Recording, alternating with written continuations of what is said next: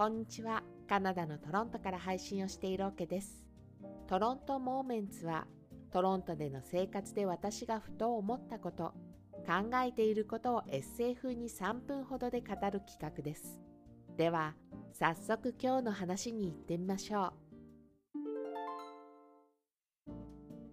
我が家にはバーニーズマウンテンドッグとプードルのミックス、バーンドゥードルという犬種の犬がいます。名前はグラ。そんなグラとの生活に切り離せない場所がドッグパークです。特別な場所にあるというよりは、いろんな場所にあるというのが正しいかもしれません。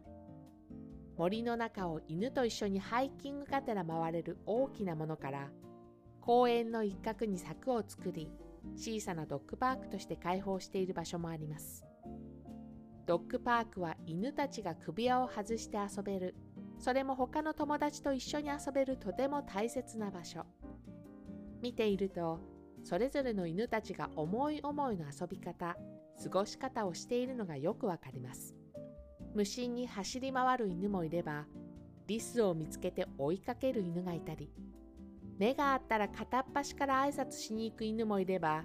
逆に近づいてくるのを待つ犬もいたり。犬たちのここでの過ごし方を見ているとみんな違ってみんなよし。個性豊かだなと感じます。犬同士の気があって楽しそうに遊んでいるとオーナーさんたち同士も会話が始まるのが自然な流れ。うちの犬の性格は超頑固なのよとかボール好きで何時間でも遊べるとか自分の家の犬たちの特徴をいろいろ話してくれたりすることもあります。同じ犬種しかもそっくりの色だったりすると少しの間立ち止まりあれ？兄弟かな？みたいな一言を交わすこともあったり犬との生活を通して生まれる親近感みたいなものがあるからでしょうか。ドッグパークでの犬や人との出会い方は